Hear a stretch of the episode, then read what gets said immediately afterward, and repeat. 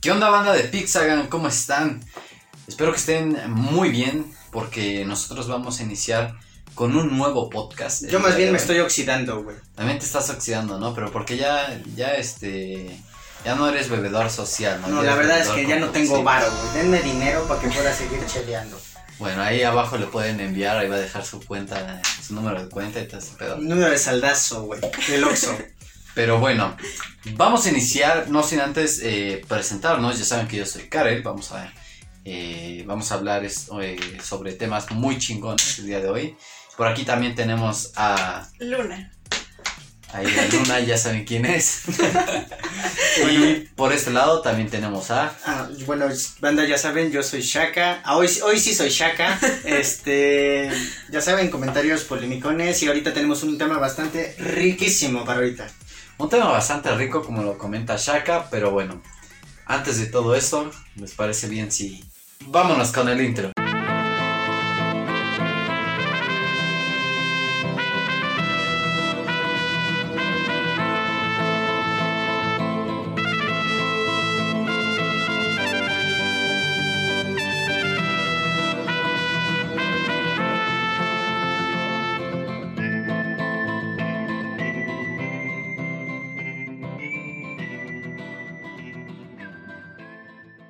Y bueno, ya después que escuchamos este bonito intro, ahora sí vamos a dar comienzo eh, a este nuevo tema aquí en su podcast favorito llamado Pixaga, ¿no? Yo pensé que ahora el tema de hoy iba a ser, güey, cómo ganar dinero con dos sencillas aplicaciones. No, güey, ese no va a ser el tema. Lo Porque necesito. tampoco. El día de hoy, el tema va a ser el valor de un icono. El valor de un icono, o sea, de aquella persona que consideras como. Eh, pues un icono, ¿no? aquella persona. manches, pinche aquella, persona, perdón, es que. No me aprendí mi parte. Don, don Comedia. Eh, un icono, pues ya saben, es esta persona que por lo regular muchas personas siguen, que es más bien como un este, como un ídolo, ¿no? Alguien Un modelo a seguir, un por modelo a así seguir. decirlo. Es, son personas en las que basamos nuestras, nuestros gustos o encaminamos nuestra vida cuando recién estamos encontrando la nuestra, nuestro sentido, nuestro lugar en la vida, en el cual queremos parecernos a ellos o tomar las partes más positivas de esas personas. Exacto. ¿no? Eh, pero bueno, vamos con una definición simple. Nosotros acá ahora, digo, ya que ya dio un poquito, eh, me gustaría que diéramos una definición un poquito más en concreto. Empezamos contigo, Shaka. Bueno, eh, el icono es, como lo repito, acabo de decir que es una persona que basamos nuestros primeros años de vida como modelo a seguir. Es eh, la recopilación de gustos, eh, formas de comportarnos o, por así decirlo, manías que queremos adoptar o acuñar a nosotros de una manera sencilla en un sentido de idolatración, ¿no? Perfecto. Vamos con Luna para saber qué es lo que piensa, ¿no? De este llamado ícono. Por dos. no, pues. eh, pienso que es. eh, pues sí, una persona a la que tú admiras por ciertas cosas que te gustan y que tú también quisieras hacer o que quisieras llegar a tener o, o ser, ¿no?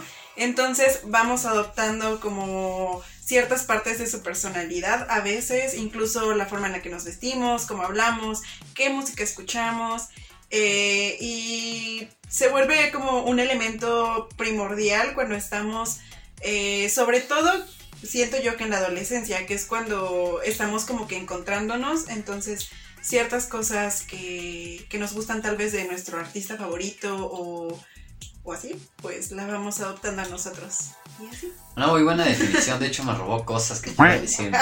Un este, porque tenemos un guion aquí en grande, o sea, aquí tenemos un pizarrón grandísimo que va diciendo, ¿no? ¿Qué es lo que tenemos que decir? La verdad es que me saco del cipote cada vez que hablo. La verdad es que cada vez que toma agua Shaka es como que se le vienen los pensamientos. Un niño llora en Bosnia. Pero sí, ustedes eh, como ya pudieron escuchar, eh, pues esto es lo que significa el ser un ícono. Básicamente tener semejanza o querer tener algo que una persona, digamos un ídolo, alguien popular por lo regular, pues tiene este, esa característica que a lo mejor tú no posees en ese momento, ¿no? el, digamos que el ejemplo más sencillo vendría siendo cuando eres pequeño, ¿no? Cuando eres niño, normalmente tus ídolos son tus papás, ¿no? Ah, Entonces, excepto el del Chaka porque ya no estaba. Ah. No, pero este. Eh, y así, ¿no? Entonces, eh, digamos que como niño crees que tus padres son como que lo máximo y es como que tú que- quien querías ser, ¿no? Mi ídolo era Después vas creciendo, después vas creciendo, te quieres salir de tu casa y ya te quieres parecer al drogadicto, al, al Ya quieres correr a tus papás de tu casa. también, tú quieres la casa para ti solo, ¿no? Claro, te vuelves eh, punk antisistema y único. Es, así Así es.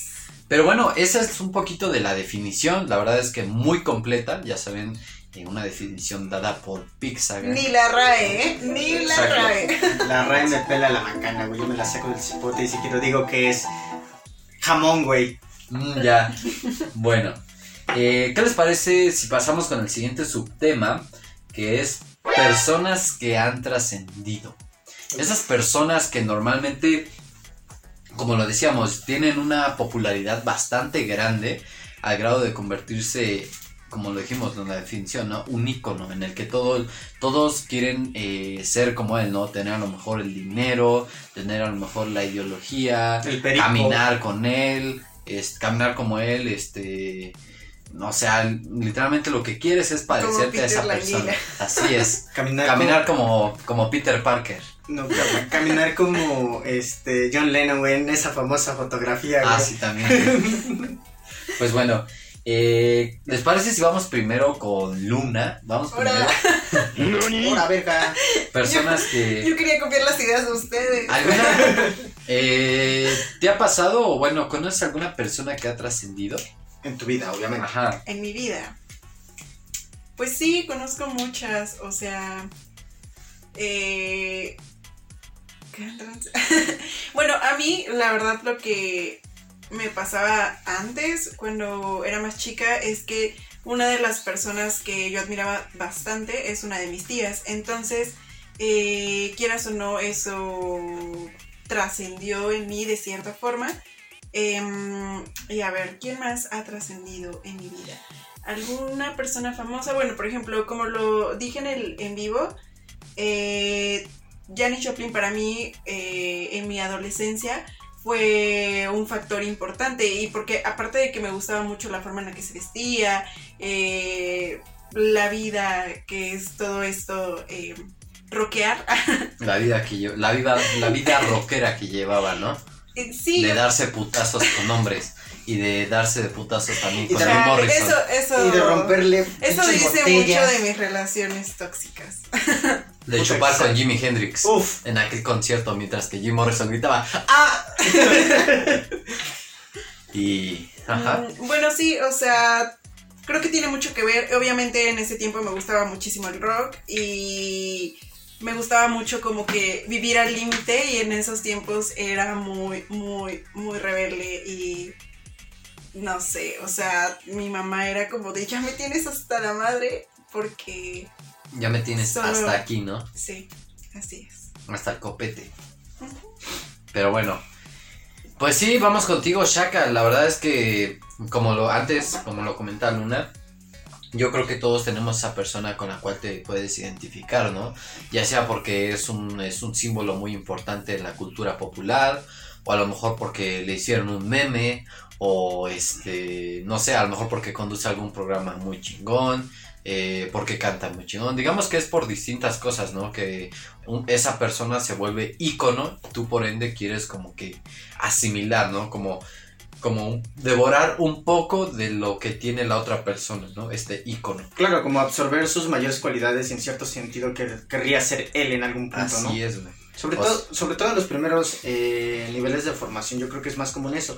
Estás descubriendo como cuál es tu personalidad y qué es lo que te gusta y como que amalgamas, ¿no? Agarras personalidades que a ti te gustan y tratas de parecerte a ellos para pues ser un poco como ellos porque te gustaría adoptar cierta parte de ellos. Sí.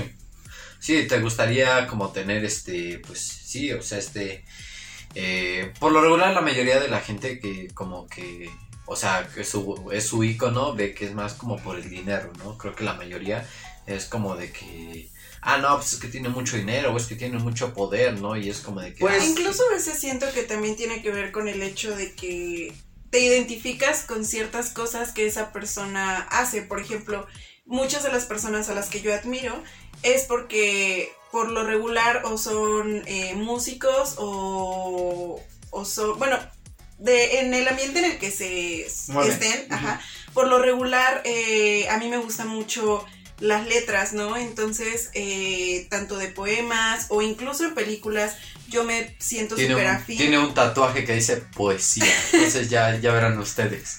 Chale, banda. no, no es cierto. Eh, pero, ajá, o sea, yo me suelo identificar mucho con eso, entonces a las personas que yo admiro por lo regular es porque me siento afín a los sentimientos eh, que plasman y siento que alguien entiende lo que, lo que me pasa, ¿verdad? Que sí. Claro, yo también difiero un poco. O sea, sí entiendo que haya personas que las mueve la fama o el poder, pero yo creo que en una primera instancia, cuando eres niño al menos, eh, te mueve más el estilo, ¿no? Sí, bueno, la sea, personalidad. Me refiero a de que, o sea, en conjunto, o sea, como sociedad, güey, le puedes preguntar a mejor a una persona, voy a decirlo así como común, y normalmente te va a decir que le gusta el poder y el dinero, ¿no? Porque Claro. Quieras o no, estamos en una cultura donde todo se mueve por dinero, ¿no? Y normalmente si no tienes felicidad es porque no tienes dinero, o si no tienes salud es porque no tienes dinero, o, si no andas con ella no tenemos porque no tienes dinero. es porque no tenemos Ah, dinero. Así es, ¿no? Güey. así es, la verdad, la- las cosas como son, güey. La verdad es que no, la verdad es que nos tienen en abstimia total. Sí, la verdad es que los puse a tomar agua, entonces. Qué asco. eh, No sean como caer. así que se escuchan medio. Ese este es su ícono. Ese es su ídolo. Dios. Sí, Claramente Karel no es un ícono, si no nos daría chela. Ni pedo, güey. Tampoco soy Santa Claus. Pero, Pero bueno, eh, tú a lo mejor eh, algún ícono que tú dijeras, verga, güey. Este vato eh, es, es un ícono. güey". Pues muchos, güey. Bueno, me voy a, A ver. remontar desde, Mamón. desde pequeño. Me acuerdo Bueno, que- no tú, güey, o sea, sino un- alguien que hayas como escuchado, porque recuerda que ese va a ir como en un subtema después, ¿no? O sea, algo que tú digas, este, algún, este, algún icono que hayas como conocido, o sea, no que tú tanto sigas, sino Ah. Ah, como que a lo mejor hayas escuchado. Al- algo que haya, alguien, una persona que yo diga como que es como muy célebre, ¿no? Ok, Así es. ah, pues sin problema Ozzy Osbourne, güey, cambió una generación completamente y toda esta estética darks y como pseudo decadente que tenía él, em, como que empapó toda la escena y empapó la manera de pensar. Justo yo me acuerdo que cuando recién eh, conocí Black Sabbath, fue como de, wow, no mames, estos güeyes traen un pedo así como, como muy chido, ¿no? Que yo, que yo siento que está muy chido. Voy a quererme parecer a ellos porque me gusta mucho su ideología. A lo mejor no tanto físicamente o en, un, en una cuestión más de look, pero sí como en una ideología de, güey, me gusta como lo que es sombrío, güey, yo quiero seguir como ese camino. Me vale madre es que todo el mundo te voltee a ver raro o que te diga como, güey, no mames, estás de la verga, ¿no? Así es. Sí.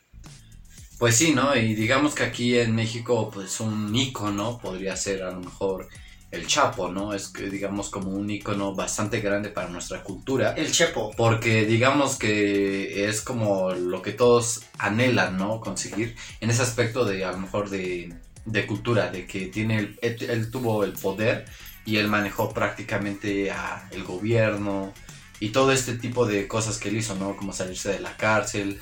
Él era prácticamente, eh, vivía como un rockstar, ¿no? Pues actualmente también, ya que nos hemos, eh, por así decirlo, mm, diversificado o internacionalizado, también Escobar, güey, Escobar ha Sí, sido también. como, gracias a la serie de Narcos, creo que conozco más personas que les gusta como esta narcocultura en ese sentido y que ven a Escobar como una figura casi religiosa, güey, o sea, Sí, las series como que llegaron a ponerle más impacto al...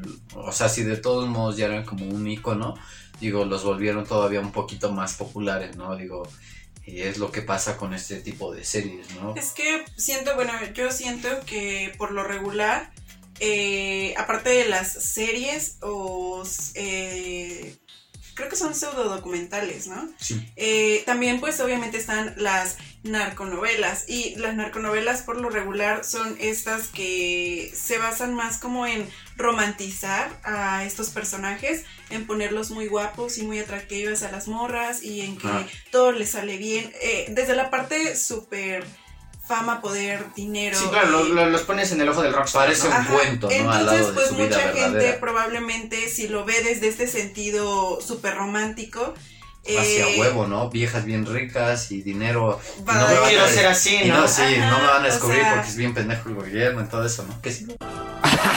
sí, como si estas cosas pasaran. Esto es pura mierda. Ah, Ah, no. ah, me lleva. Pero, pero pues sí, yo creo que aquí ese es el punto, ¿no? Que visualizas tanto sobre el poder, las morras o los vatos eh, y, el dinero, que pues puedes caer como en este sentido de yo quiero eso, ¿no? Em, sin ver todo el lado negativo que puede existir detrás. También así como mencionándolo por encima, algo que es un icono, digo, no lo comparto tanto, pero creo que ha sido alguien, eh, Gracias. alguien lo suficientemente, pues, célebre o mediático como para que la gente lo admira, últimamente es Frida Kahlo, güey.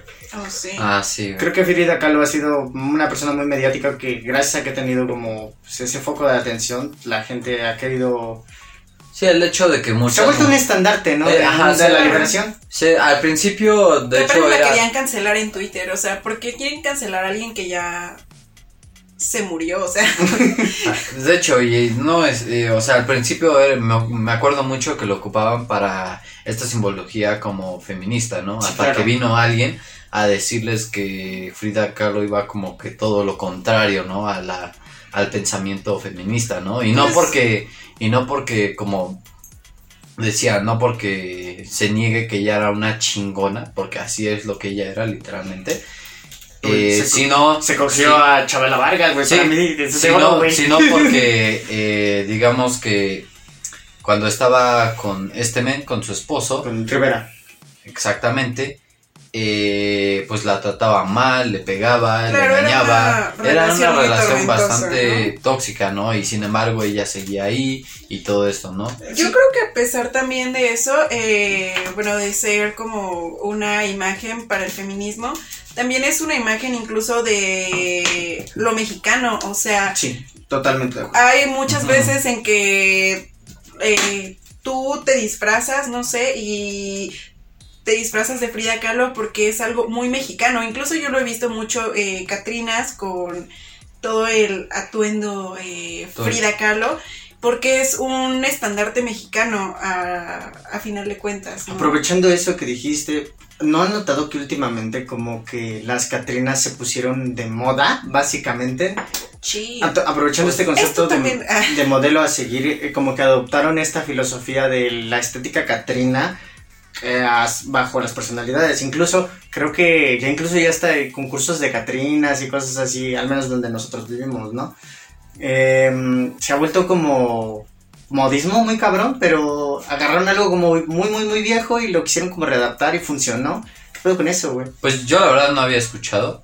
Yo eh, sí. Pero Bueno, Eh, con referente a lo mismo con lo que decíamos de Frida Kahlo, eh, pues lo mismo, ¿no? O sea, varias, eh, varios como, varias personas como que se identifican con Frida Kahlo, ¿no? Por eso mismo, porque ella era una chingona, ¿no? sí, claro. Entonces, pues normalmente como, como mujer, eh, en ese momento yo creo que la mayoría de las personas que se identifican, pues es por eso, ¿no? Y Porque aparte tiene cosas, bueno, al menos yo cuando era más chica igual, cuando iba como en la prepa y como que empecé a empaparme un poco más de, de pues, de otras cosas. Eh, la verdad es que no voy a decir que no, me sentía muy identificada con Frida Kahlo y a mí me gustaba muchísimo y me gustaban las cartas que De- le escribía a Diego Rivera, a pesar de todo lo tormentoso que pudiera ser, Sí, de su me sentía, exacto. Y, y, y aparte también tiene cosas muy cool que a mí se me hicieron. Por ejemplo, que vi que eh, usaban como esta parte de ir a tejer.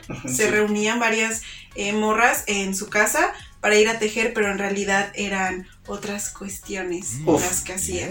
Es como ese club de lectura que vas a todo menos a leer. Cuatro chicas y un par de pantalones, ¿no? Así es. No, también yo rescataría, digo, a pesar de que no simpatizó tanto con las ideas de, de Calo, Por dos. Este, sí me parece una figura introductoria. ¿A qué me refiero con una figura introductoria? Cuando tú recién estás descubriendo algo y, o quieres estar eh, enfocado en tus primeros años de que conoces de arte y quieres... Pues es cultura mexicana, digo, a fin de cuentas, pues te vas a preguntar, ¿no? El por qué está en tantas No, galerías y, y, y todo sí, y puede ¿no? pasar que tú seas de los de las personalidades mexas que están como más en boca de todos en cuestión arte, por ejemplo. Y si tú apenas te estás adentrando al arte, es como casi de cajón que te vas a topar cajón. con Frida Kahlo al principio, ¿no? Como con Paulo Coelho. Paulo Coelho fue. Leí varios de sus libros y fue a la primera persona que leí así muy conscientemente. Y ya de ahí, obviamente, vas agarrando pues otras cosas. Sí, pero, Claro, pero es pues, introductorio, ¿no? Pues decir, o decir, no mames, Paulo Coelho, qué pedo, pues sea Es, como sea. es lo un bonito de, de ir leyendo, ¿no? Porque, o sea, digo, y lo bonito también de tener un icono, porque muchas veces te ayuda a experimentar cosas, ¿no? Cosas que a lo mejor eh, con tu propia personalidad no podrías obtener o no podrías idealizar. Entonces vas como que en busca de eso, ¿no? Y quizás tomas fuerza de, eh, de esa persona, ¿no? Una fuerza que muy probablemente no tengas, ¿no? Y Aparte, aparte te conduce a otros. Bueno, caminos, sí, sí. Bueno, lo que yo iba a decir era que em, al, este concepto que les digo de introductorio, me baso en esta persona que conoces de una primera instancia y te catapulta para seguir conociendo más acerca de este mundo. Por ejemplo, el ejemplo que yo les ponía de Ozzy Osbourne, a mí me catapultó para escuchar todo lo relacionado con el rock de esa época y conocer más personas, pero empecé conociendo a Black Sabbath, ¿no? Sí. Sí, o sea, es, digamos que es como mucha, eh, pues, como Es como un libro para principiantes. Así es, Ándale. es como un para dummies. Ándale, ándale, justamente. ¿No? Por eso lo leí, porque soy un pendejo. Pero bueno. ¿Les parece si vamos con el siguiente subtema? Me que parece. es personas que hayan trascendido de forma negativa. Yo sé, yo sé que les vienen a la cabeza muchas personas, eh, por ahí a lo mejor están viendo a J Balvin, eh, por ahí a lo mejor están viendo a al este vato de Jeffrey, Ah, pira- el pirata de Culiacán, carnal. por ahí a lo mejor también están viendo eh, pues, pues Frida Kahlo, ¿no? A lo mejor en este en esta instancia, como estábamos diciendo. Chris Brown, güey. a Tiziano Ferro. Tiziano Ferro. ya saben, la doña de la lechería, güey, que me pagó con, con puras pinches moneditas de a 50 centavos, güey. Chinga tu Sí. madre, por cierto. Pero bueno, con esto nos referimos a, a que te dejan este lado negativo, ¿no? Este lado negativo de trascender, que sabes que tienes tú como a lo mejor como artista un... eh, eh, como que estás como comprometido a ciertas cosas, ¿no? Entonces por ende no tienes que romper, digamos que ese círculo social y no puedes hacer algo tan negativo, ¿no? ¿Por qué? Porque la gente lo ve pues de forma pesimista, ¿no? Yo creo también lo rescataría más en el sentido de personalidades que hayan hecho algo tan cabrón o hayan comportadose de tal forma que a ti no te parezca y hayan marcado una barrera, ¿no? Que digan, güey, yo no quiero llegar a hacer esto, ¿no? O yo no quiero ser así, ¿no? Eh, por- como lo dijiste, a lo mejor algunas personas que escuchan el caso de Epsi, por ejemplo, eh, dicen, güey, yo no quiero verme en esta situación o no quiero que esta situación siga pa- pasando, ¿no? Que en cierto sentido hay una dualidad entre negativo y positivo porque negativo porque pues qué mal pedo que te enteres de eso y nunca es como bonito escuchar historias así, Así es. pero también positivo porque gracias a eso sabes que pasan esas cosas y evitas que pasen, ¿no? Bueno, al menos ya tienes la mentalidad. Sí, ya tienes como esa referen- referencia, ¿no? Sí, Y bueno, eh, del lado negativo de ídolos, creo que la mayoría del rock, eh, pues creo que ponen este lado negativo de dejarse llevar por las drogas, ¿no? El hecho de, o de usarlas a lo mejor de forma, pues nada más como para el desmadre, ¿no? Y no de forma a lo mejor un poco más eh, Consciente. recreativa a lo mejor, ¿no? pero qué rico. Para más placer. Pues no, no. Miren, miren, em, nosotros llegamos a la conclusión de que el pe- la peor droga es el amor. Sí, sí. Bueno, ahí se va peleando con el azúcar, güey, pero ahí. pero sí, más o menos. nada le gana al amor. Pero bueno, ya sí, ¿no? Podríamos ir con bastantes personalidades. ¿Cómo qué personas Incluso se te hay- ocurre, Shaka? Ah, bueno, a mí se me ocurren personas negativas. Ah, en mi gusto muy personal, eh, pues tal vez me fune, pero yo ya estoy funado, así que me vale verga, güey. Yo, yo, ya- yo ya digo lo, lo- lo que, lo que pienso, ¿no? A mi gusto muy personal, güey, eh, a pesar de que disfruto sobre Masía, güey, Este, la música, güey. La música banda no me parece tan positiva que digamos, güey.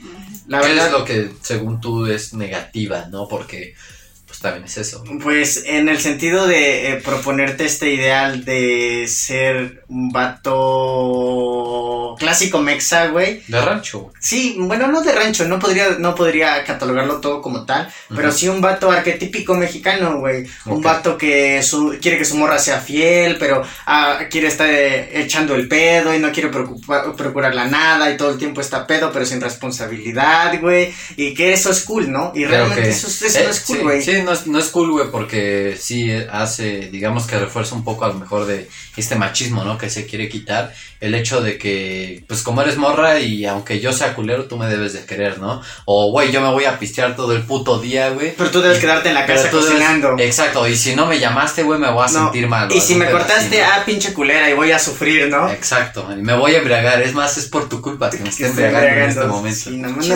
Cada quien raza, pero a mi Mientras gusto se tiran un bailecito negativo. bien chingón. Con Snoop Dogg. Exacto.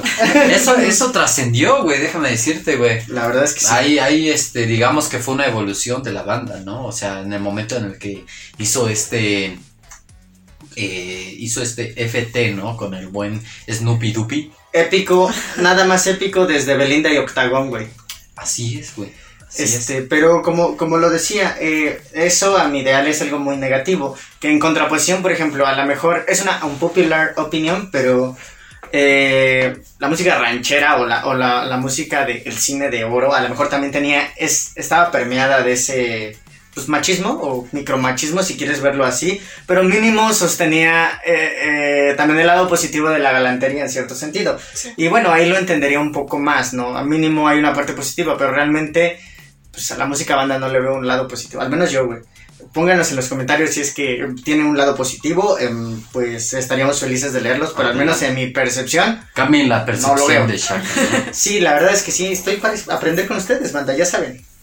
Y sí, o sea, como lo dice Shaka, ¿no? También yo creo que aspectos negativos también que ha tenido, pues, puede ser eh, un ícono, ha sido a lo mejor, eh, pues no sé, quién te... Un, ícono chido, güey, un ícono que digas, pa' la verga. Yo solo puedo pensar en, y bueno, de forma negativa, en personas que han- se han catapultado como alguien famoso que ha trascendido, pero por eh, que ha sido un asesino serial o cosas similares. La verdad es que Ajá. yo, yo solo puedo pensar de forma negativa. Obviamente, eh, no sé, ahorita no se me ocurren nombres, pero hay muchísimas personas Ah, pues que... hay- hay varios. Steve Jobs, ¿no? Steve Jobs también tiene este lado negativo, ¿no? Que a pesar de que, digamos que para los microempresarios o los que usted creen como empresarios o emprendedores, eh, a lo mejor en- enaltecen, ¿no? Este pedo de, La de explotación. Steve Jobs de, de estar como que trabajando, trabajando y trabajando todo el día, güey.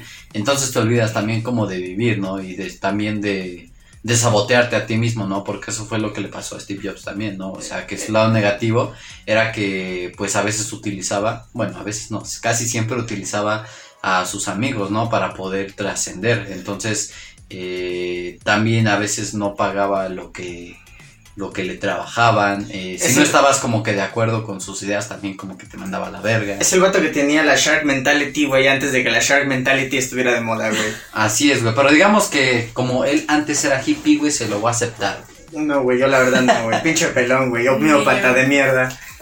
Steve Chambas. Sí, bueno, en contraposición también a lo que dijo Luna, eh, creo que, bueno, no comparto un poco porque, jaja, yo soy un vato que sí como que romantiza un poquito a los asesinos seriales, porque, bueno, creo que son, creo que son personas eh, muy inteligentes que las, gen- las generó un entorno muy hostil. Sí, claro, pero, Pero, hasta cierto punto, o sea, pues, hay lo una negativo es que negatividad. matan, güey. O sea, porque Pues yo sí, también me pero ¿qué- podría ¿Qué hay poner de tanto de una muertecita, güey? no mames. O sea, no sé, yo, yo también entiendo mucho el aspecto eh, que fue su contexto social e incluso su contexto eh, familiar, su entorno en sí, porque hay muchas personas que sí, son muy inteligentes y todo lo que pasó en su vida fue llevándolos a cierto punto, ¿no? En donde estalló. pero eh, al final de cuentas es un algo negativo eso, o sea, yo podría decir, eh, había un vato que era mexicano, no me acuerdo cómo se llama, pero que mataba a sus novias y era súper inteligente y e incluso vivía todavía con su mamá, creo como, a los 35 o algo así. Eh, bueno, el punto es que eh, desde chiquito ya presentaba síntomas o signos de psicopatía. Y al final, pues terminó pasando esto, eh, mataba a sus parejas o a sus ligues.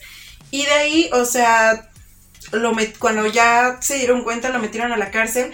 Y él ahí se puso a, estudiar leyes. Me parece que eh, había estudiado antes algo que tenía que ver con, con biología o algo así, no me acuerdo muy bien. Pero dentro de la cárcel se empezó a empapar tanto de, de, de leyes, de derecho, y ayudó a muchas personas dentro de la cárcel, o sea, los apoyó eh, y les fue dando como asesoría legal. Y eso es algo positivo, pero lo negativo y que trascendió de forma negativa fue el hecho de que haya matado a personas. Sí, como este caso también de Ed Kempted, ¿no? Que fue este asesino que eh, era gigante, medía dos metros diez el vato, y todo el tiempo tuvo como problemas con su mamá y mató a muchas chicas, de hecho era un cazador, ¿no? Buscaba, buscaba a las personas, generalmente mujeres más chicas que ellas, porque no tenía esta, esta habilidad de interactuar con la gente una vez que lo meten a la cárcel, eh, era una, descubren que es una persona como con un IQ muy, muy, por arriba de la media y ayuda a resolver muchísimos casos de asesinos seriales ya que colabora con la policía y le saca básicamente un modus operandi y un perfil. Gracias a él se detuvieron a muchas personas, ¿no? Digo, dentro de lo positivo, no podemos obviar que es un asesino, ¿no? Pero yo siento que las personas en este caso específico que tú pusiste no hay tanto un lado negativo porque yo creo que si en dado caso admiras a un serial killer, creo que no lo admiras porque mata. Lo admiras más bien por... Por su inteligencia. Pues sí, pero digamos que lo que deja en la sociedad es negativo, güey. Porque digo, está culero que asesine. Bueno, pero eh, es, en ese sentido a lo que yo voy es eso. Si, si tú como persona, como individuo, idolatras a alguien que es un asesino serial, al menos, a menos que estés mal de tus facultades mentales o también tengas psicopatía, eh, no lo admiras porque asesine, ¿no? Insisto, admiras porque son personas muy atractivas hacia la sociedad en el sentido de que muchas son eh, extravagantes, güey, o tienen unas personalidades arrolladoras. Sí. O tienen, lo que te digo, este, esta, este IQ muy cabrón o una forma de pensar muy adelantada para la época en la que vivieron. Siento que más negativo es como pero, o sea, es, es, a lo que se refiere Luna, que trascienden de forma negativa, güey. O, sea, que a lo mejor pudieron trascender, ocupar todo ese tipo de inteligencia y todo ese pedo, güey, para trascender de forma chingona, güey. Pero prefieren ocuparlo para fines oscuros, güey. Pues más bien eh, lo orillaron, ¿no? ¿No piensas? Bueno, sí. Pues sí, güey, pero ese es el pedo, güey. O sea, no deja de ser que haya eh, que hayan trascendido, güey, de forma negativa. Ajá, o sea, no es como que no es positivo, güey, el hecho de que mates, güey sino, o sea, ya tienen como que esta etiqueta, por así decirlo. Sí, de ser por, por lo que hicieron. Yo, yo lo que veo también negativo es que las personas, o sea, está bien que tengan eh, su lado positivo, pero eh, siento que no todas las personas que los admiran los admiran solo por la inteligencia. Hay muchas personas que se quieren basar en esos eh, asesinos seriales, por ejemplo. Para manipular. Ajá, y ha habido casos en donde morritos han eh, tenido como el mismo modus operandi de matar, como lo que pasó en Columbus, y creo que fue aquí también que se supone tenía como esta idea o este perfil. Pero eh, lo de Columbus eh, estuvo, ahora que lo mencionas, está, está extraño en el sentido de que realmente no creo que haya sido como, como dicen que se haya sido un degenere de la sociedad, porque pues hay datos que te avalan que pues los dos vatos eran bullies, ¿no? Literalmente de su escuela, o sea, eran personas que no tenían empatía en sí, o sea, no son rechazados sociales, son personas agresivas, ¿no? A la sociedad. Y bueno, lo que lo que dices, yo creo que te refieres a lo de en Brasil, ¿no? Que intentaron como replicar eh, la masacre de Columbus y que no les salió y al final los detuvieron. Sí, sí, siento que hay una, una, una influencia negativa totalmente porque ves a estos vatos, ya los Pumperot Kids del salón del mundo ven a estos vatos como salvadores, por lo que voy a hacer, ¿no? Sí, sí, pero la verdad es que concuerdo mucho contigo, creo que sí, sí, sí es totalmente negativo romantizar a personas que hacen balaceras, ¿no? Es que al final de cuentas, como lo decíamos, siento que hay una etapa eh, muy interesante de la adolescencia en la cual nosotros buscamos como referentes, eh, personas eh, famosas, dependiendo de qué es lo que nos gusta y qué lo- nos llama la atención, ¿no? Sí. Pero hasta cierto punto también estás en una edad vulnerable en la cual Que eres muy manipulable, eres Pues muy sí. amasable. entonces puedes estas cosas llevarlas al extremo también. Sí, es por eso que por lo menos, bueno, es el ejemplo que a lo mejor también se basan las personas cuando critican videojuegos, ¿no? Que... Y la neta es que hasta cierto punto sí, porque es por eso que se supone que tienen una clasificación y hay niños de 14 años o de 13 años jugando eh, pues cosas muy sangrientas, ¿no? Bueno. Y no por ende, güey, significa que te vas a volver un asesino, porque pues, güey, yo también jugaba, bueno, yo a los 13, a los 14 más o menos, por ahí jugaba Manhunt, güey. Entonces, no significa que yo por el hecho de que de haber jugado eh, Manhunt, significa que me va eh, a traer este pedo oscuro de asesinar, güey, ¿no? Sí, sí, como lo Pero dices. eso es en lo que se basa la mayoría de las personas, Sí, ¿no? como lo dices, pero aún así yo, yo no lo solapo en cierta, en cierto caso porque pues realmente nada más es infundido, infundado de una irresponsabilidad eh, coludida de los padres Sí. porque Sí. Es un paro. güey. Es querer relegar eh, las, esto, güey, de la, como dices, güey, De las la- obligaciones, Claro, ¿no? o sea- Tú como papá supone que tendrías que checar qué es lo que están viendo, Y qué educar, contenido. güey, como y tú- sobre todo el vato también de la tienda, güey, tendría que aconsejar a los papás, güey, ¿no? El hecho de que, oye, güey, pues esto trae esto y esto y esto, güey. Ahí tú ves, ¿no? O sea, ahí te lo dejo si tú lo quieres comprar o no lo quieres comprar, ¿no? Bueno, dentro de cierto punto yo no le doy tanta responsabilidad al dependiente, le doy más responsabilidad a los padres, porque a pesar de que no te digan, la, como tú pero a lo mejor como padre no sabrías, güey, pero no tendrías por qué no saber, güey. Digo, esto, Por tenemos eso te digo, internet y por- puedes buscar la No, información in- también. incluso lo, lo pongo de una manera muy sencilla. Ujú. Pon tú que tu padre no sepa utilizar internet, ¿no? Y de todos modos existe algo que se llama clasificación, que no es algo nuevo, no viene de los videojuegos, viene desde las películas. Pero son diferentes, ¿no? Sí, pero... Que Sabes que existe una un, un más 18, un, un mature o Bueno, una edad. ¿no? Y eso no necesitas ser una persona de esta época para saberlo. Porque te digo, no tiene 10, 20 años, tiene más de 50 años la clasificación, güey. Sí, no, con aquellas este, revistas del... Pues sí, hasta la ¿no? revista, hasta la revista Chambeadoras tenía unas 18, güey, con Mm. eso te digo. Entonces, en ese sentido la responsabilidad es completamente de los padres, porque si vamos a esa lógica, por jugar juegos violentos te volverías un asesino, por jugar Eurotruck te tendrían que dar Sí. tu certificado Sí, de, por- por de eso te digo- Por eso te digo que es como en lo que se basa la mayoría de las personas cuando critican este tipo de, de, de como consecuencias, ¿no? Por, por basarse a lo mejor en videojuegos, en personas, en iconos, ¿no? Entonces, Pero también hay aspectos como, eh, obviamente, sociales y psicológicos en los que los papás también tendrían que poner atención, ¿no? Porque no solo por jugarlos ya, o sea, puede ser un detonante, pero también si ya tienes algunos eh, problemas, estás presentando problemas en tu personalidad o y Sí. demás. Y sí, por o sea, si eres el vato que literalmente ya sabes que tienes como... O tus papás saben que eres vato que es violento, que recibes quejas de que es bully, y todavía vas y le compras el nuevo GTA, güey. Sí. Es como de, güey, ¿qué pedo? Date cuenta, crack. Pues ¿no? es lo que te digo, es como relevar la responsabilidad, ¿no? Es como culpar a los juguetes de un comportamiento de tus hijos, es completamente ilógico, Sí, ¿no? es, culpa- es como culpar este, que un niño juegue con muñecas porque ya se convirtió en gay. Exacto, ¿no? es eso, o sea, es no atacar, es no atacar eh, los padecimientos que tiene tu hijo o en cierto sentido darte cuenta cómo se está comportando, ¿no? Así Y es. de echarle la culpa a algo material, es como, soy igual de pendejo que querer demandar a un tornado, ¿no? Porque te hizo daño, ¿no? Así es.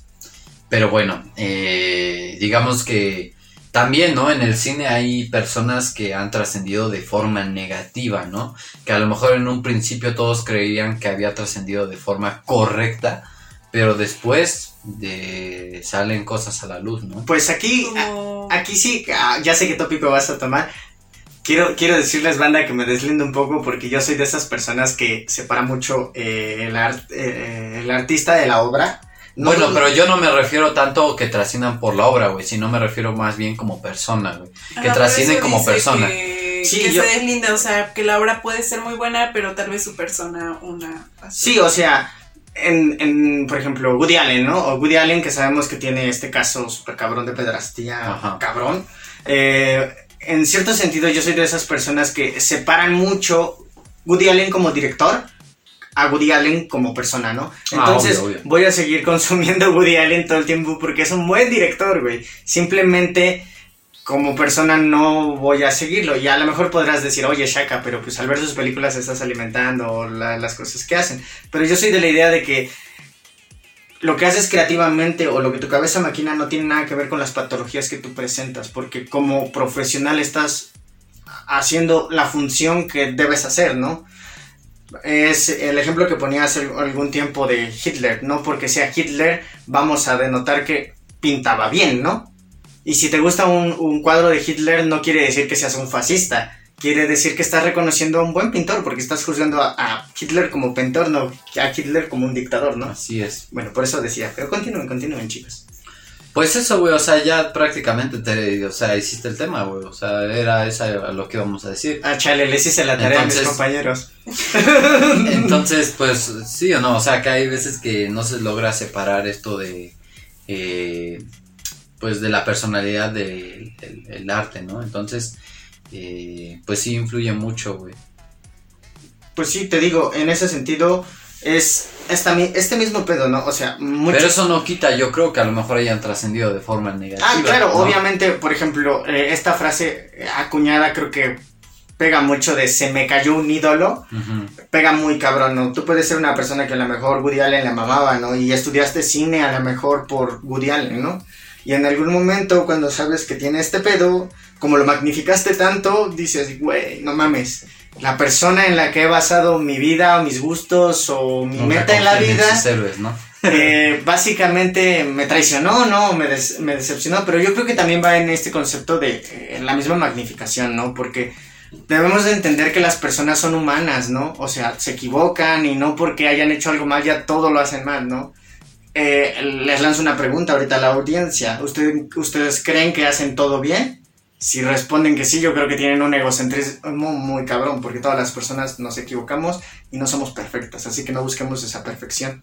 Y claro, yo también pienso que Que la van a seguir buscando. eh, Pues sí, pero... una cosa no está bien. eh, probablemente muy buena sería eh, tal vez esta separación, pero tampoco eh, llegar al punto de no, es que no me toquen a mi ídolo porque hizo tal Ah, cosa. claro, claro. O sea, porque hay personas que sí lo hacen, digo, al final de cuentas, por muy vergas que sea en el ambiente en el que se desarrolle, si hay cosas que son muy fuertes y que ha, eh, no sé, hecho Que daño a más personas, lo tiene que pagar de cierta forma. Son cosas que deben de más ser allá de su criticadas, poder. ¿no? O sea, que no, que no porque sea alguien famoso significa que te vas a guardar un Claro. comentario O sea, crítico, también ¿no? está bien, yo siento, eh, criticar incluso y reflejarnos en esas cosas y decir, güey, pues me gustaría tener este pedo tal vez de esa persona porque es eh, artísticamente increíble, pero eh, este tipo de cosas yo no las quiero hacer, ¿no? O ah, sea, y eso está bien chido. eh, eh, está eh, chido. llegar a ese punto en donde tú también dices, me mama, pero es una Re- persona culerísima y estas cosas no me gustan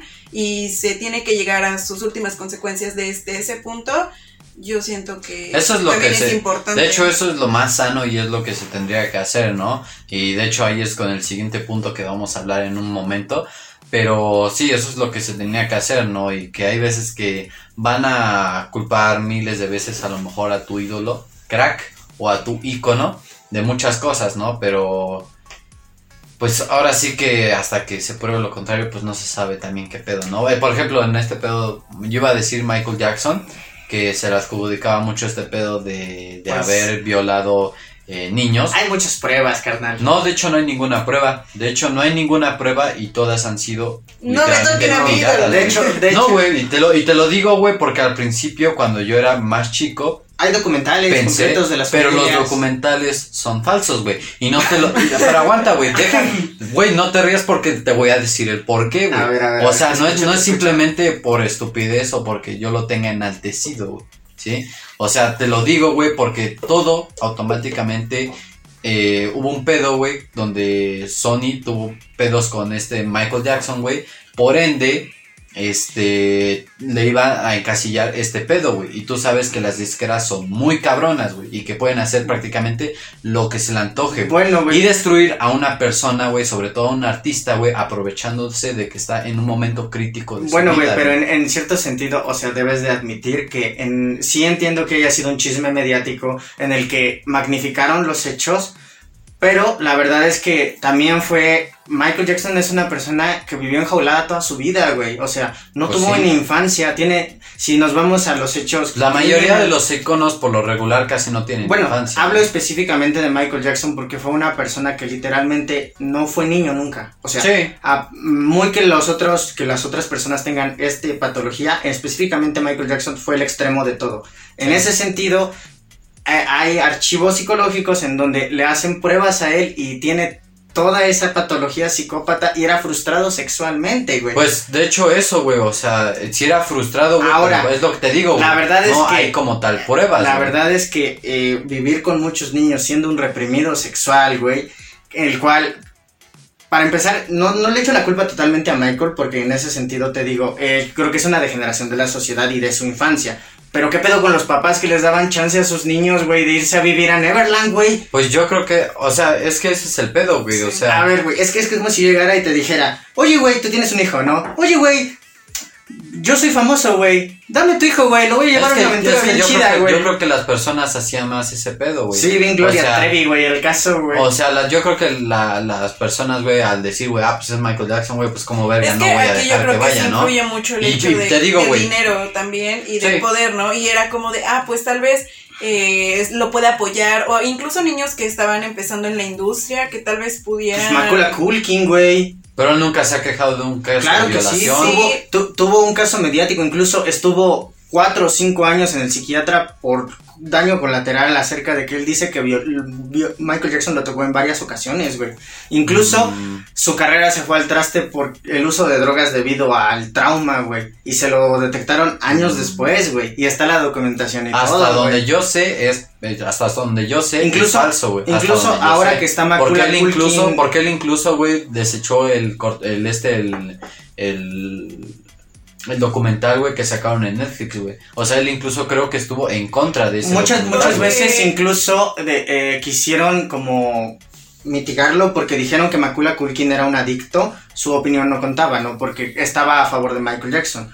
Pero ya cuando Macula Culkin se rehabilitó y dio una entrevista, él dijo que sí, o sea que no llegó a, a Yo no he visto, como una yo no he visto la neta de violación, pero tendría varias veces lo tocó, ¿no? es una cosa Pues que es sí que tendría incluso como que también ver, güey, puede porque ser yo no el hecho de pedo. que haya personas que no quieren aceptar conscientemente que fueron agredidas. Pues es una- es un método de un defensa. método de defensa. Sí. Es como el- este pedo que decíamos hace como dos días, creo, de lo del pedo de, del Pizzagate, ¿no? Ah, de sí, sí, sí, Justin, de Justin Bieber, ¿no? Sí, te digo, en ese sentido, te digo, no, no es como que le eche la culpa a Michael en, en su totalidad. Creo que en cierto sentido, en un primera instancia es una frustración y es, Sí, es una un patología, güey, ¿no? Sí, Digo, no, el- no es culpa, hecho-. De ¿no? hecho, él incluso lo dijo, ¿no? Que él no tuvo como una infancia y por, por ello, pues obviamente eh, tenía arraigado esto de que necesitaba ayudar como a los niños. Pero ahora, por eso qué? mismo- Porque le daba como que la infancia que él no pudo tener. dándole esta misma sazón del podcast, no por eso, no porque eh, haya tenido esta patología, quiere decir que debemos descartar toda la música de Michael Jackson. Y, Sí, no, eso no Sí, tiene claro. ¿no? Sí, o sea, no porque Michael Jackson haya sido un violador, pues si- digo un este un pedófilo, pues significa que este Que su, que música su música sea es basura, ¿no? Pero al final de cuentas aquí también entra el, el de ser críticos y conscientes de que si en dado caso en algún momento se llegara, obviamente ahorita ya no se le puede hacer nada porque pues muerto, Sí.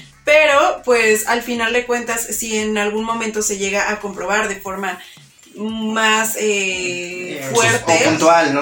Ajá, o sea, saber también que hay un detrás de, de cada artista y que es importante que seamos críticos y que también eh, no enaltezcamos a ninguna a ningún artista eh, de forma 100% como Yo- intocable, tú eres lo máximo. Eso, eso es de hecho lo que yo les iba a decir, ¿no? O sea, no por el hecho de que tú seas Michael Jackson, no por el hecho de que a lo mejor tú hayas sido el mejor director de cine, no porque tú hayas sido el que haya encontrado la cura del cáncer, significa que no se te va a criticar, ¿no? O puedes hacer como lo que persona, quieras. ¿no? O que Sí, puedes sí, hacer sí. lo que quieras o que te puedes salir con la Y tuya, ¿no? aparte eso creo que ya es algo muy histórico, ¿no? Que por lo regular eh, siempre se le ha dado como la razón a la persona famosa o a la A la que persona tiene que el tiene poder. el poder. Y, y eso Pero es buen momento para que nosotros también desde nuestro modo fans pues eh, empecemos a abrirnos un poco más a que también eh, no solo está eh, lo famoso, sino, o sea, la sociedad, que también puede afectarnos lo que un famoso haga. Pero ojo, también eh, abre también esa patología de eh, no porque ahora ya tengamos los canales y podamos abrir- a opinar de todo, quiere decir que porque algo simplemente no me simpatice,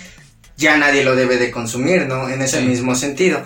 Yo lo rescataría con las palabras que tú dijiste hace un momento, Luna. Yo creo que lo ideal no sería ni ignorarlo ni, ena- ni enaltecerlo. Yo creo que, por ejemplo, si me gusta mucho Michael Jackson y creo que es un modelo de vida para mí, reconocer el- los errores que Sus tiene, tomar, tomar todo lo positivo, porque cada huevo que tiene cosas positivas, y decir, yo voy a ser Michael Jackson, pero sin los errores. Pues sí, o sea, de forma sana, ¿no? Digo, Claro. y solamente encontrar, eso es, de hecho es a lo que vamos, al tema siguiente al que vamos. Eh, el subtema que viene ahora es la absorción de identidad, ¿no? Esta, eh, eh, pues sí, absorción de identidad, o sea, como lo, como lo dijimos, ¿no? Que hay veces que adquieres mucho de tal personalidad, eh, de un, de un ícono, Claro, y claro. llegas al punto en el que pierdes tu propio yo, ¿no? En- y, y- y- y, pues te transformas, o sea, dejas de ser tú para ser la, la persona que quieres imitar, ¿no? Te vuelves un imitador. Sí, claro, pierdes tu personalidad y lejos de eh, tomar esta este retroalimentación, como decíamos, de las personas que admiramos, caemos en un vicio y queremos ser esa persona, ¿no? Cosa que ya es también difere- diferente, ¿no? Porque ya no es solo querer ser esa persona de una manera, pues, pragmática, ¿no? Más bien es empíricamente ser esa persona con todos sus errores, con, con todo lo malo que tiene, no solo con, con lo positivo, y dejas de ser tú. Se pierde una personalidad y no te descubres a ti mismo, básicamente, ¿no? Así es. Pues sí, ¿no? Y este llegas a ese punto, yo creo que por lo regular ese signo de la absorción de, de identidad, pues es más a lo mejor un poco, no sé si a ustedes les pasó, que fue por ahí a lo mejor de cuando eras adolescente, cuando no entiendes bien todavía como que tu personalidad y quieres como que agarrar de muchas, no, no solamente de una, porque hay muy pocas veces en la cual, en las cuales eh, tú dices, ah, esta persona nada más, ¿no? Por lo regular son como que varios ídolos los que tú tienes. Aparte tienes y etapas, de ¿no? reflejarlos. Exacto, güey. Entonces puede que tu ídolo, puede que este ídolo que tengas en la adolescencia, pues nada más dure un mes, ¿no? Y al otro mes ya tengas otro ídolo. Y así constantemente, ¿no? Estás como que tratando de buscar.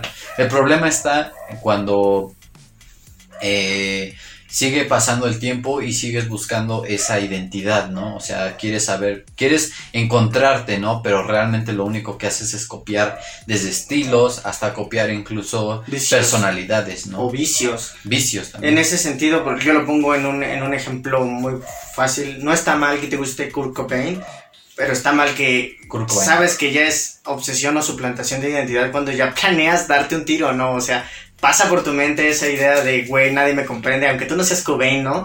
Eh, y me voy a dar un puto tiro, güey, porque quiero ser como Cobain, güey.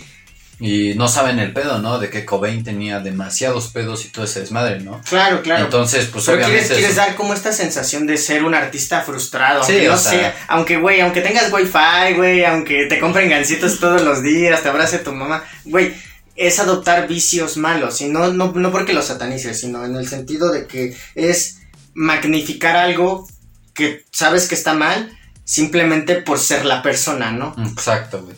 Cuando de- incluso dejas de ver que sean como cosas negativas, ¿no? Y lo empiezas a ver como un este un acto de vida, ¿no? Una Un filosofía de vida, credo, ¿no? güey, Un bien credo, cabrón. ¿no? Donde te aferras y ya como que te abstraes de tu propia personalidad y te digo, llega al grado de que, porque ha pasado, en el que se opera, ¿no? Para poder parecerse a Claro, esta claro. personalidad, eh, eh, se maquillan para ser como esa personalidad, caminan como ella. Bueno, bueno, eso no lo veo tan cabrón, pero... Yo siento que aquí lo, lo negativo eh, de adoptar cosas de la personalidad de alguien con quien tú te identificas o a quien tú admiras es el hecho de que en este mismo camino de de adoptarlo, no también te vayas conociendo y sabiendo qué cosas sí te gustan de esa persona y qué no, porque, bueno, a la larga, digo, como dijiste, ¿no? Tenemos etapas y es por lo mismo, porque no te sientes tan cómodo o identificado con eso y a pesar de que cambies, pues nunca deja de ser una persona importante eh, que marcó tu, tu personalidad de cierta forma, pero vas evolucionando y te vas conociendo poco a poco. Eh, yo creo que aquí el problema es cuando solo tomas como que estos placebos de que te sientes mal contigo mismo y sigues como que absorbiendo eh, cosas de otras personalidades. Incluso a veces hasta siento yo que se llega a, a formar con, con, las personas, ¿no? Que hasta con tus mismos amigos eh, les copias muchas cosas. Y no creo que esté mal porque digo, al final de cuentas somos todo lo que consumimos pero eh, cuando solo lo haces sin que realmente te guste, solo porque tal vez tu compa se ve bien cool y tú quieres ser cool, pero ni siquiera te gusta. Siento que ahí entra el problema. De sí, no sí el, lo que dices, ¿no? De no tener esta personalidad. Yo creo que en este sentido lo tenemos que tomar como de esa forma, o sea, es sano tener esta etapa gótica, esta etapa punk, esta etapa emo mil etapas, ¿no? Y cambiar constantemente, el ser humano está destinado a cambiar. Cebollas. Ah, son como capas. Eh, en ese sentido, el ser humano está destinado a cambiar siempre. Lo, lo importante es ir absorbiendo es, esas, eso que te gusta de cada etapa. Y al final, tomemos el ejemplo de David Bowie, gente. O sea, David Bowie fue la persona más camaleónica que existe en esta vida y él de cada una de sus personalidades aprendió algo. Creo que así debemos ser, que no nos dé miedo transformarnos o disfrazarnos si queremos, simplemente por formar un individuo, deja tu correcto, que te haga sentir bien a ti, que creo que es lo importante. Es que a, veces también eh, está el punto en que nos da miedo como que expresar las cosas que queremos hacer y también nos quedamos frustrados y arraigados en lo que estamos. Siento que también pues es un, un problema de no explorar nuestra personalidad, ¿no? Y eso me recordó muchísimo a una youtuber que se llama Ter y tiene un video sobre el, sobre el plot twist.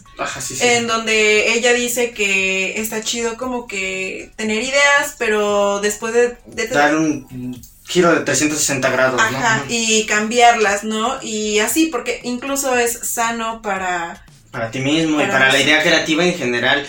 También yo lo rescataría diciendo esto de la, de, la gente. A veces mucha gente se reprime o no, no se disfraza como sus íconos o no adopta ciertas tendencias por el que dirán, ¿no? Es, ese pedo que se dio mucho en la, en la cuarentena, ¿no? Que es el pedo de conocerte a ti mismo, ¿no?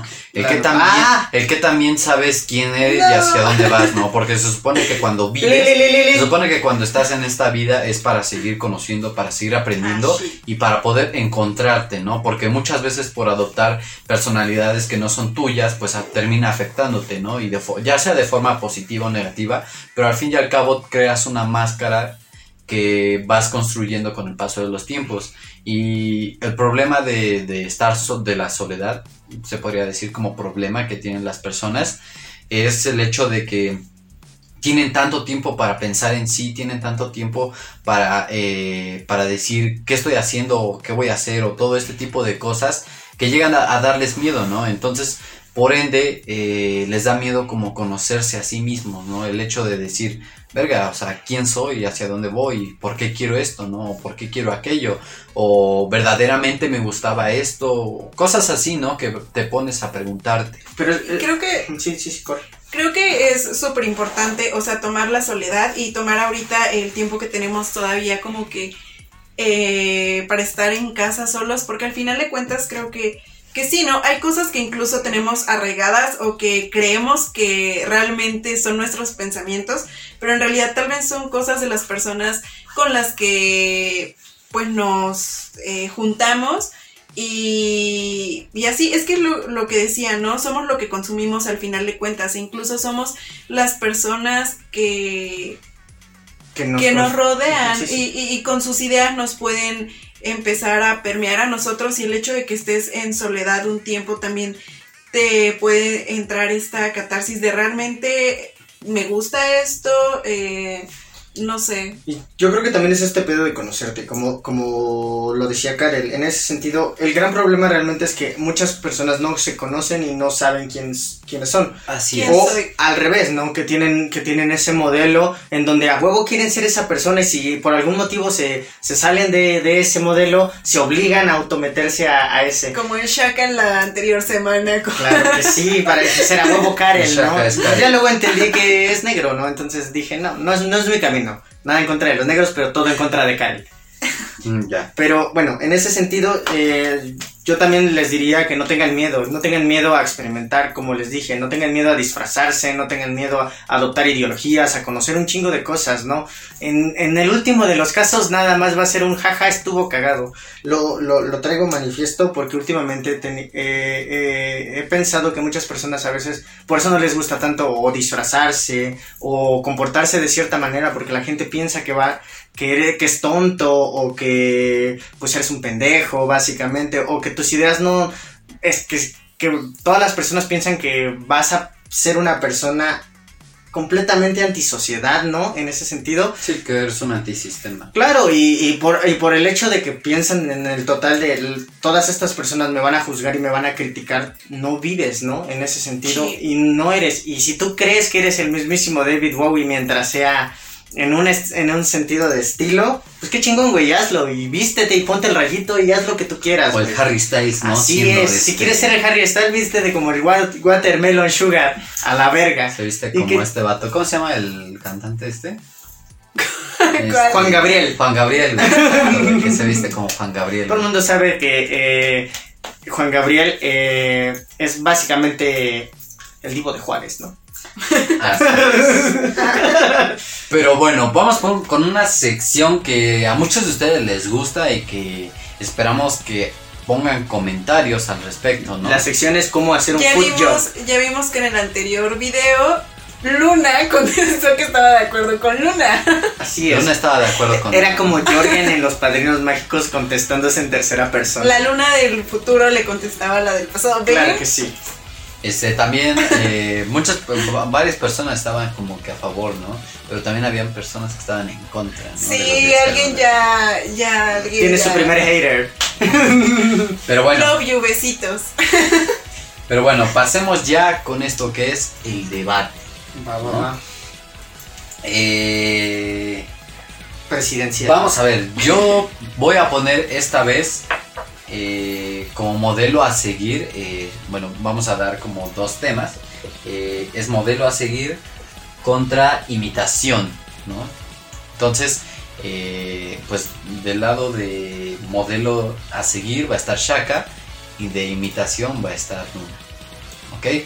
Ya Sí. saben que tienen eh, cinco minutos y pues nada. Empezamos ya. Empezamos contigo, Shaka. Va. Modelo a seguir. Como lo dije y como lo he estado vendiendo a través de este podcast, eh, las personas que necesitan forzosamente un modelo a seguir, ya que tienen que conocerse, ¿no? Y solo eh, el ser humano se mueve a través de espectros y de arquetipos, ¿no? Estos arquetipos que se identifican con nosotros nos hacen conocernos, nos hacen saber qué está bien y qué está mal, y son necesarios para la formación de nosotros. Una persona que no se conoce o que no experimenta nunca sabe lo que le gusta o lo que no le gusta en ese sentido. Es necesario adoptar modelos, es necesario adoptar íconos para conocer qué es lo que nos gustan y en, bueno, en un sentido muy romántico, pero que me gusta definirlo de esa forma. Eh, ¿Cómo sabes que tú no eres la fusión de David Bowie, Freddie Mercury y qué monito, güey? Si no experimentas los tres, güey. A lo mejor tú eres el qué, qué monito Bowie, eh, Freddie Mercury de esta generación, güey. Imaginé a qué monito con un bigote. Y un rayito, ¿no? No, yo apenas vi que qué bonito hace sus máscaras y las vende. Qué lindo.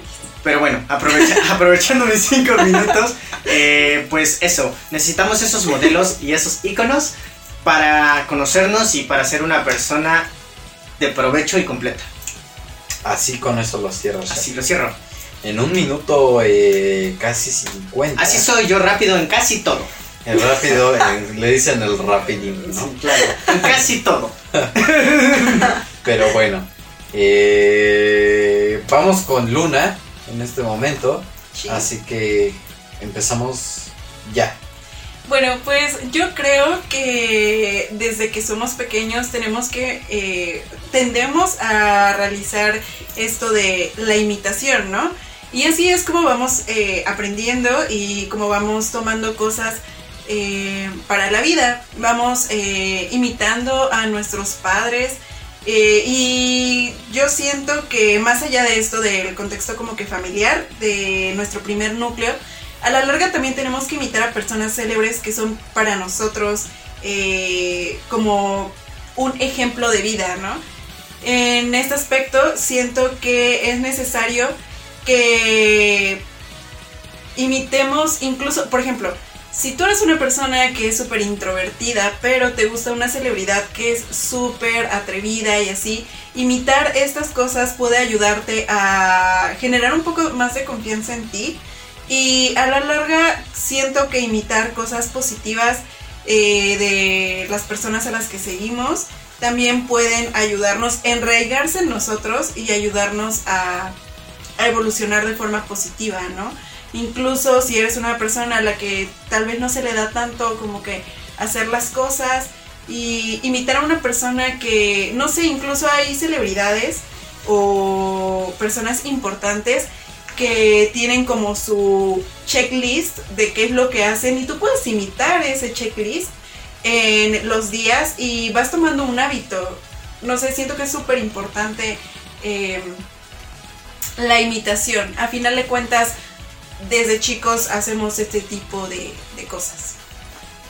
Pues bueno, ese fue el comentario de Luna. Así es. Entonces, vamos con las réplicas. Eh, empezamos contigo eh, primero, Luna. Eh, réplica contra lo que dijo Ayrton, ¿no? Contra lo que dijo el buen Chaka. Así es. Bien. Este. Estoy de acuerdo. Correcto. Eh, no, yo siento que al final de cuentas, ok, estos modelos sí nos ayudan, pero no sé, o sea, ¿de qué sirve solo ser un modelo?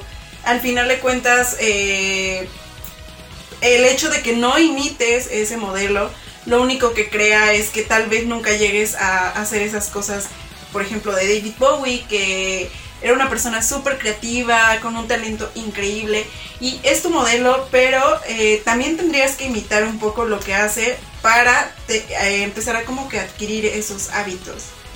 No creo que solamente sea como de, ah, mi modelo, las cosas buenas y ya. Tendrías que imitarlo, ¿no? Ajá, tienes que imitarlo sí o sí, o sea, así creamos hábitos. Pues bueno, con casi 10 segundos eh, cerró bien Luna esta Obvio, réplica. obvio. Entonces, vamos contigo, Shaka. eh, la réplica hacia imitación. Pues bueno, poniendo atención a lo que Y no decía de chelas, porque no. Ah, uf. Poniendo atención a lo que decía Luna, creo que iba bien con la idea central, pero se perdió a mitad del camino, ¿no? Eh, decía, él- ella, ella decía que la imitación eh, es una manera de forjar como la personalidad de la persona, cosa que es verdad a medias, ¿no? Porque en, ese sentido necesitamos más bien eh, utilizar de modelo a las personas, ¿por qué? Porque así prevenimos que haya una pérdida de la personalidad totalitaria. Más bien agarramos aspectos en donde no, no ocurre esto que dice de que haya una decepción por no, por, no ser, el mismísimo David Bowie, sino más bien agarras a David Bowie como tu, mo- como tu modelo de vida en cuanto a lo que hizo y tú bajo tu propia personalidad lo que te gusta y en lo que eres bueno o lo que tú quieres lograr, llegas a ser tu propio Sigistardos, ¿no? En ese sentido. Creo que los modelos son importantes, más no, más no tanto así como la imitación como tal, porque yo no busco ser el Divo de Juárez. Yo tengo, yo busco ser la interpretación del Divo de Juárez más chingona que hay en este mundo. Arriba los modelos, abajo la interpretación. Pues bueno, este, Bueno, esa madre. Soy disléxico. pues bueno, ¡Epa! ah, ahí pudimos este, escuchar estas bonitas réplicas. Ya saben que pueden ponernos en los comentarios quién creen que eh, tiene un poquito de razón, ¿no? ¿Quién, ¿Con quién se sienten más identificados? O ¿no? invitarme una réplica de chela si no tienes nada que decir. También. Pero bueno, ya para rematar este debate, empezamos contigo, Shaka. Remata el por qué, ¿no? Debe de estar eh, este modelo a seguir. El por qué, eh, básicamente creándonos estos iconos, nos formamos la personalidad como tal y nos formamos un camino en el cual eh, nuestra totalidad de nuestra personalidad es la que la es de, de no- de nuestra forma más sana nosotros. Bueno, pues este. Ahí muy en chinga, ¿no? Shaka pudieron escuchar que habla como prácticamente si fuera rapero. La verdad es que De soy esta Eminem. forma.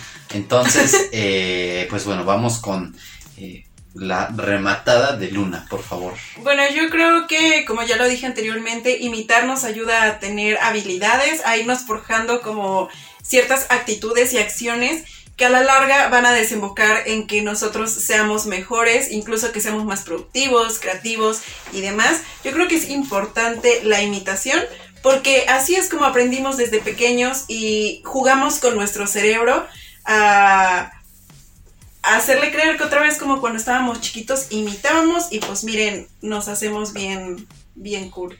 Bien. Más que el Ivo de Juárez. A la larga te acostumbras, ¿no? Sí, Sí, a ver. bueno. Pues bueno, ese fue el debate. Esperamos que les haya gustado. Una vez más recordándoles que pueden poner en los comentarios. Entonces, Sí.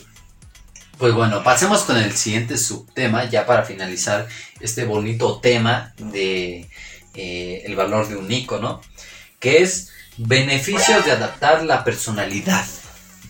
Sí, bueno, en, en este espacio también lo podríamos aprovechar para eh, hablar un poco sobre esos iconos que nos han marcado a nosotros, ¿no? En ese sentido. Eh, por ejemplo, platícanos, Karel, ¿cuáles han sido los tuyos? Que creo que tú no nos has dicho nada acerca de eso.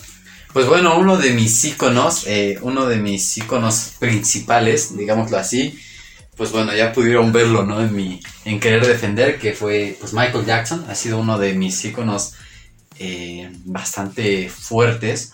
He tenido como que muchas corrientes a partir de él, sobre todo porque desde pequeño me gustaba mucho cantar y bailar como él, ¿no? Desde que tenía como por ahí de 5 o 6 años cuando mis padres tenían como este disco, ya sabes el clásico que tienes, Ajá, sí, sí. y entonces me empezó a gustar mucho su forma de cantar y me empezó a gustar mucho también su forma de bailar.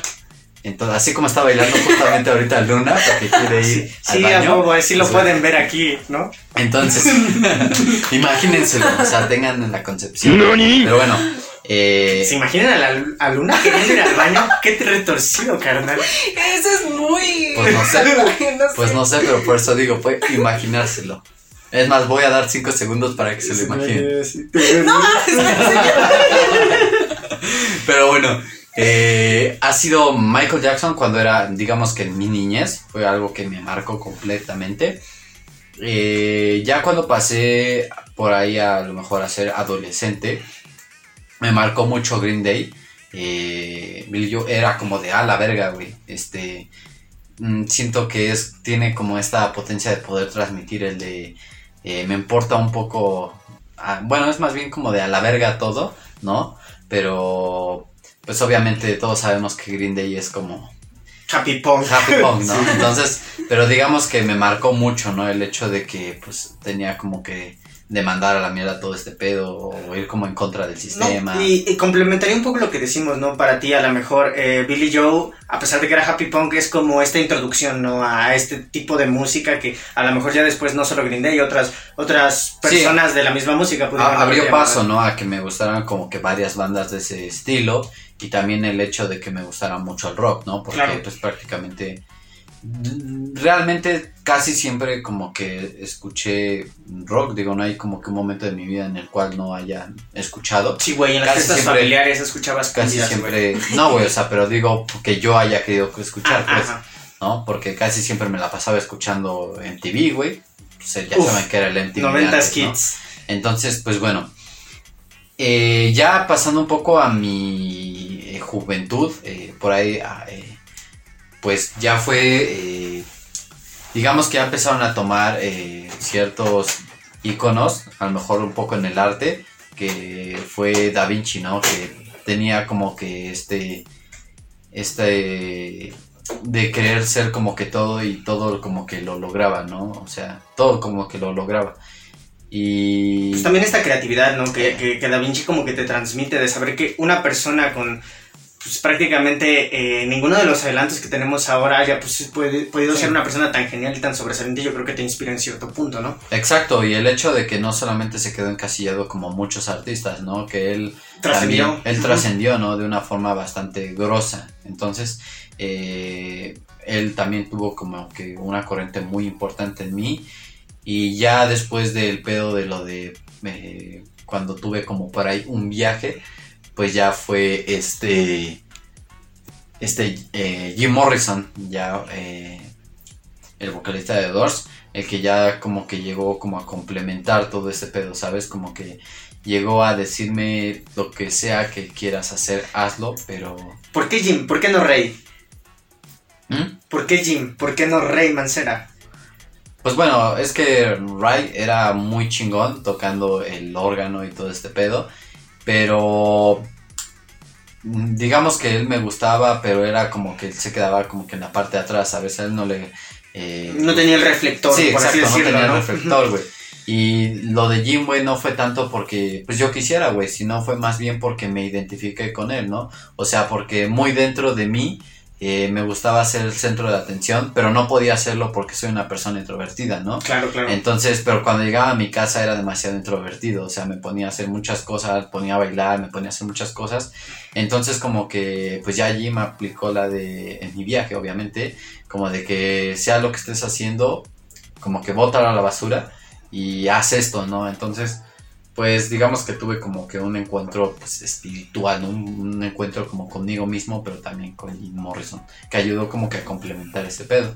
Y últimamente un ídolo y un ícono ha sido también eh, The Weeknd, ha sido Abel, que tiene esta este pedo de, de trascender de forma muy chingona y con este mod de que a pesar de que te esté llevando la verga, eh, literalmente te esté llevando la verga con, no sé, con, con cosas que pueden pasarte, ¿no? Como que perderte en fiestas, como en alcohol, eh, como en amistades, como todo este pedo, como que lo encasilla de una forma muy chingona, ¿no? Y digamos que eh, siento que es, no es un artista como como muy común, ¿sabes? Que es como uno de esos que se da pocos años, entonces pues, por eso también como que logra tener ese impacto en mí, ¿no?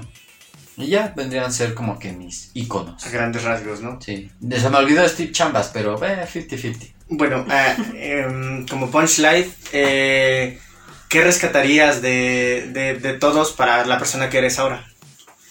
Pues el hecho de que todos han querido brillar, güey. O sea, el hecho de que todos han querido tener como que... Todos tienen como que un sueño y todos logran... eh, como tener este sueño, güey, ¿sabes? Pero todos lo logran de alguna forma cagada, ¿sabes? Cagada en el sentido de que no es como que... eh, obviamente como que pusieron esfuerzo y todo este pedo, pero digamos que... Que nunca dejaron de creer como que en ellos mismos y tampoco por lo que dijeran las demás personas, ¿no? Eso es como lo que rescato. Entonces, Luna, vamos contigo, tus iconos. Una vez que ya dejaste de bailar. Eh, bueno, principalmente, digo, no me acuerdo mucho de cuando era chica, más de como mi sector eh, cercano. Pero eh, lo que les decía el otro día, ¿no? Que igual pues por las caricaturas me gustaba muchísimo Bulma de Dragon Ball Z. Y la neta a mí se me hacía muy, muy cool porque pues era una morra que estaba en la, en la ciencia, ya sabes, y aparte de eso era súper bonita, inteligente, preciosa. No sé, se me hacía como que un icono muy, muy importante. Eh, también, bueno, ya después obviamente me empezó a gustar más como esta onda medio oscurilla por Janis Joplin, eh, ¿quién más? Me ha gustado, eh, como les había dicho anteriormente, Alejandra Pizarnik, Remedios Varo, eh, Frida Kahlo también fue eh, un parteaguas importante para mí. Eh, y también H.P. Lovecraft, o sea, Uf. su, su forma de escribir a mí me gusta mucho y obviamente, eh, no sé, la, lo que yo leía en, en sus páginas a mí me gustaba mucho. Eh, fue, bueno, gracias a él fue cuando me metí un poquito más como a esto de los sueños lúcidos, que me interesa y me llama muchísimo la atención, como que todo esto cósmico, pero... Sí, como un mágico místico, ¿no? En cierto sentido, ¿no? Entonces siento que esos han sido como que personas eh, importantes que me han ido marcando.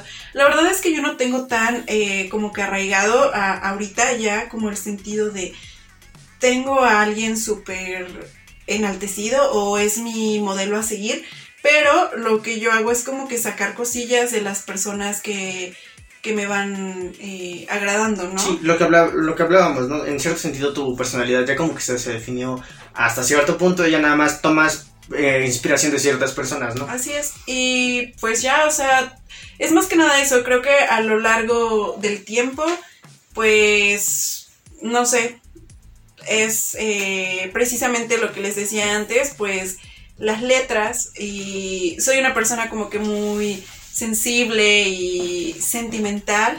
Entonces, em, creo que sí, es eso, sentirme identificada con y que no estoy sola en mis sentimientos, ¿no? Que hay como que otras personas que tal vez ya lo sintieron o lo experimentaron y, y me siento, no sé, comprendida tal vez. Bueno, igual que Karen, eh, ¿qué rescatas de, de todas estas personas célebres para la luna que eres ahora, no?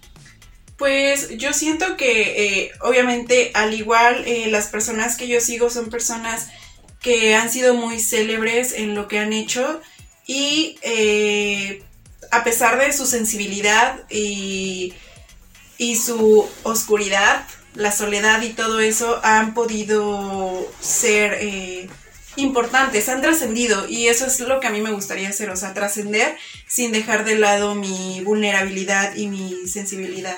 Ok, sí, te han dado, te, te han dado esta este, mm, espiritualidad, emocionalidad a tu persona, ¿no? Sí. Y creo que se lo faltó yo. Así es. Bueno, Pues eh, termina de decirnos a nosotros, ¿no? A ver. bueno eh, en mi caso, yo soy, bueno, yo siempre he sido muy excéntrico desde, desde muy pequeño. No te creo, güey. Eh, en ese, bueno, para, ustedes no me están viendo, banda, pero ahorita te- tengo las uñas pintadas de negro y vengo básicamente con una prostituta del renacimiento.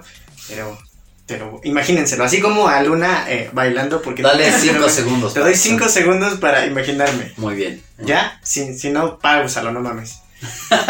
Eh, eh, eh, bueno, lo la primera influencia de alguien o algo eh, que yo tengo memoria es cuando yo tenía 3 o 4 años. mm, me acuerdo que yo me creía un dinosaurio. Así de huevos, o sea, yo, yo quería ser un dinosaurio, me gustaban mucho los dinosaurios. Y tenía, me acuerdo que incluso ropa de dinosaurio, trajes El de dinosaurio Anacleto, ¿no? Ah, qué sad, güey. Bueno, sí, sí me identifico bastante con el dinosaurio Anacleto, que en realidad es el dinosaurio Roberto, ¿verdad? Pero eh, me, me identificaba mucho. Sí, dinosaurio Ana- Anacleto es la rola, dinosaurio Roberto es él. Ah, no mames, no mames. Dato curioso. A la ya. eh, me acaba de abrir el ojo de Agamotto. Ajaja, mientras no le abran la cola. Ah. ajaja. Pero bueno, continúo. Un poco después eh, tuve una obsesión bastante fuerte sobre eh, los monstruos, los monstruos clásicos. El hombre lobo desde siempre ha sido como algo muy cabrón en mi vida. Hubo un momento de mi vida donde me quería transformar en un hombre lobo. Ya sé que estoy pendejo, banda, pero eh, en la mente de un niño de 8 años eh, era bastante cabrón convertirse en un hombre lobo, ¿no? Un poquito más consciente y más grande, creo que la primera influencia cultural que viene hacia mí, aparte de Osbourne, que ya lo, que ya lo mencioné, yo llegué a esa etapa de rebeldía, de, de, de problemas con la autoridad, porque 90s kids, Mm. eh, y yo conocí eh, el punk en ese tiempo. Punk. Eh, me acuerdo que cuando Sex Pistols llegó a mi vida fue como si a huevo yo puedo hacer lo que quiera y no necesito de ni siquiera una mínima estructura. Sex de- pistolas. los- las pistolas del Las sexo. pistolas del sexo. Y, y yo dije, pistola. sí, a huevo, güey, esto es algo que me identifica un chingo, güey, y que puedo decirlo furioso, güey, y que no y que no tiene nadie que decirme lo que tengo que hacer. Que algo sin barreras, ¿no? Claro, güey, además las- las- la figura de, de los integrantes de Sex Pistol era esta estética súper cabrona, güey, de verte súper rudo, de valerte verga como te ves en ese momento, de patear a las personas, y siempre me he guiado por los showmans. Creo que eh, eso ha, delimitado mucho mi personalidad, porque me considero mucho un showman en ese sentido. Creo que mm, siempre he visto como íconos a personas que trascienden en ese sentido. También un poquito más adelante eh, llegué a... Siempre me gustó mucho le- leer, pero concuerdo con Luna en el sentido de que cuando llegó H.P. Lovecraft y Stephen King a mi vida, marcó un antes y un después en mi pensar. Eh, empecé a pensar que siempre había tenido pensamientos eh, oscuros, ¿no? Oscuros no, no me malinterpreten, no pensaba asesinar a nadie ni nada, pero siempre me ha gustado estos temas del ocultismo, de la espiritualidad, de demonios, cosas así. Entonces, toda la gente en- era como de, güey, no, eres raro, ¿no? Entonces llega este momento donde descubro estos autores que hablan sobre todos estos temas que yo pienso a diario y digo, güey, son personas que piensan lo mismo que yo pienso, ¿no? Cosa que es totalmente al revés, es al revés. Yo pensaba igual que ellos, ¿no? Pero en mi mente, en mi mente de morro, eso funcionaba, ¿no? Pasa el tiempo aún más y más y más y descubro, descubro este pedo de que eh, el arte es como una pasión muy cabrona para mí y empiezo a ver eh, las obras de Goya, ¿no? Y las obras de Goya marcaron bastante eh, parte de mi, de mi preparatoria, en el sentido de que eh, tenía también esta misma vibra, ¿no? De, pintar oscuro, ser polémico, estar siempre en el ojo de, la atención, de no ser este...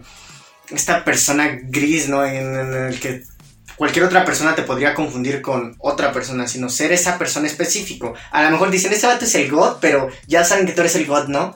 En ese sentido. Y ya contemporáneamente, yo creo que últimamente eh, eh, me he estado metiendo en pedos banda como de aprender a, aprender a querer hacer magia y esos pedos. Entonces, Alistair Crowley últimamente ha sido un pensador eh, bastante importante que ha permeado mi vida y que me ha abrido a esta parte espiritual que lejos de toda mi vida yo no había tenido hasta este momento. Creo que son las partes más fundamentales que he tenido como de personas sobresalientes. Hay muchas, ¿verdad? Pero quise poner las más importantes. Y Pues bueno, ahí pudieron escuchar eh, a Shaka, pero ¿por qué, no? O sea que... pues más que porque yo, yo siento que es eh, en, en ese sentido el que me dejan estas Ajá, ¿y qué personas. te dejan? yo creo que sea que se han ganado como un lugar porque han sido personas que tienen que ver con este gusto por, por lo oculto, que son como personas místicas y después y después de todo lo que dije incluso se han ganado un espacio porque tienen el poder de la palabra y son showmans totales. Showman. Chao Méndez. Sí, en, en ese aspecto comparto mucho contigo porque igual creo que me gustan muchos, eh, mucho showman, ¿no? Pero a pesar de que yo, eh, digamos que lo soy, pero de una forma introvertida, ¿no? De forma, o sea, en mi mente yo me imagino a este Kyle así como muy, ah, pues muy showman, ¿no?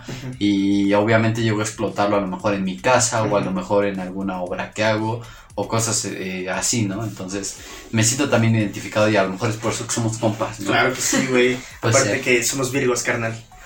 Así es.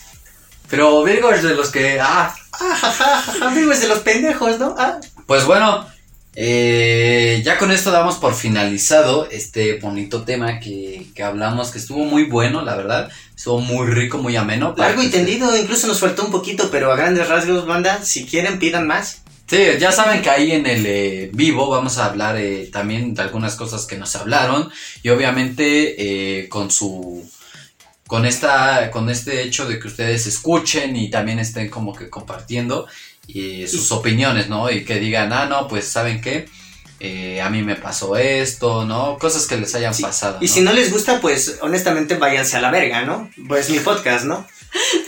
Pues bueno, ahí este, ya saben que a quién van a funar por todo lo que ha dicho, ya saben que es su, Su Instagram es. Creo, creo- creo que tengo algo en la garganta, güey. Ah, El, el hiperrealismo no es arte. A ver, güey, tu, tu Instagram, güey. Eh, mi Instagram. Pueden seguirme eh, como Primal Shaka en lugar de A4. ya saben.